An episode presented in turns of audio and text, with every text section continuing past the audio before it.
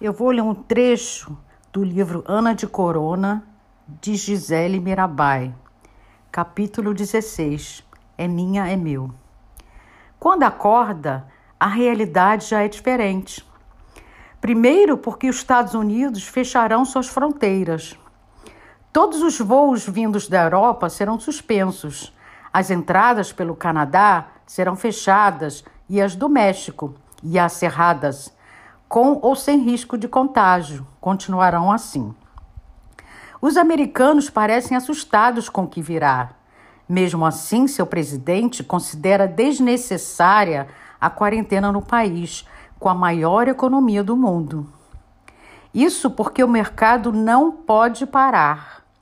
As pessoas andam de um lado para o outro em Nova York, a cidade com o maior centro financeiro mundial o coração de Manhattan já teve a sua primeira morte.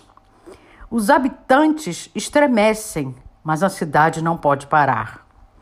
Em muitos filmes que Ana viu sobre tragédias e desastres, Nova York era sempre destruída por ondas gigantes, disco fantasmas, feras, asteroides e pandemias.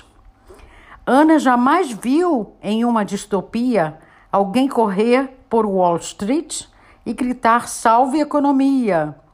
Até porque o que move as grandes lutas humanas e as bilheterias do cinema sabem disso é a busca pela sobrevivência. Mas a economia não pode parar.